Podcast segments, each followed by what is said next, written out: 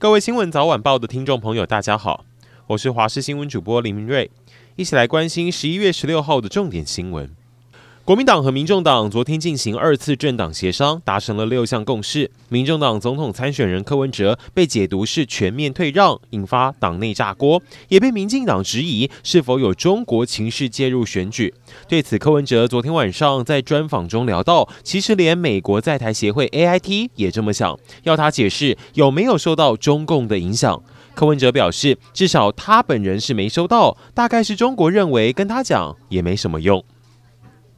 而今天的国际最大条，美国总统拜登跟中国国家主席习近平在美国旧金山会面，也成功缓解两国过去种种摩擦。央视报道，中国同意恢复美中两军高层沟通管道以及海上军事安全磋商机制。不过，习近平也讲了，他希望美国能不支持台独，并且停止武装台湾。而针对这几年不断有专家学者机构指出，中国可能在二零二七或二零三五前无统台湾，习近平表示，没人跟他讨论过这件事，还说和平统一的目标没有变。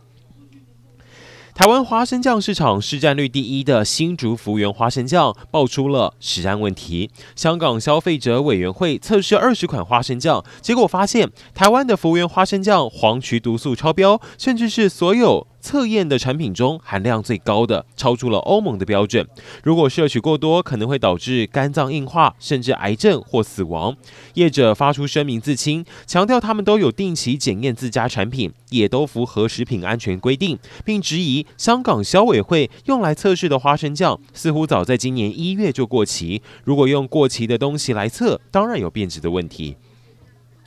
花莲寿丰一位头目本来为了十二月的祭典准备上山打猎，结果半途中却被通电的电网电死。警方后续追查，那是地主设的，是怕动物会把菜园的菜偷吃才设电网防范。但这是不是应该调整一下？因为比起设高压电网，县府他们有鼓励大家装电木器，如果碰到顶多稍微有触电，稍微有点痛感，动物也能够被吓跑。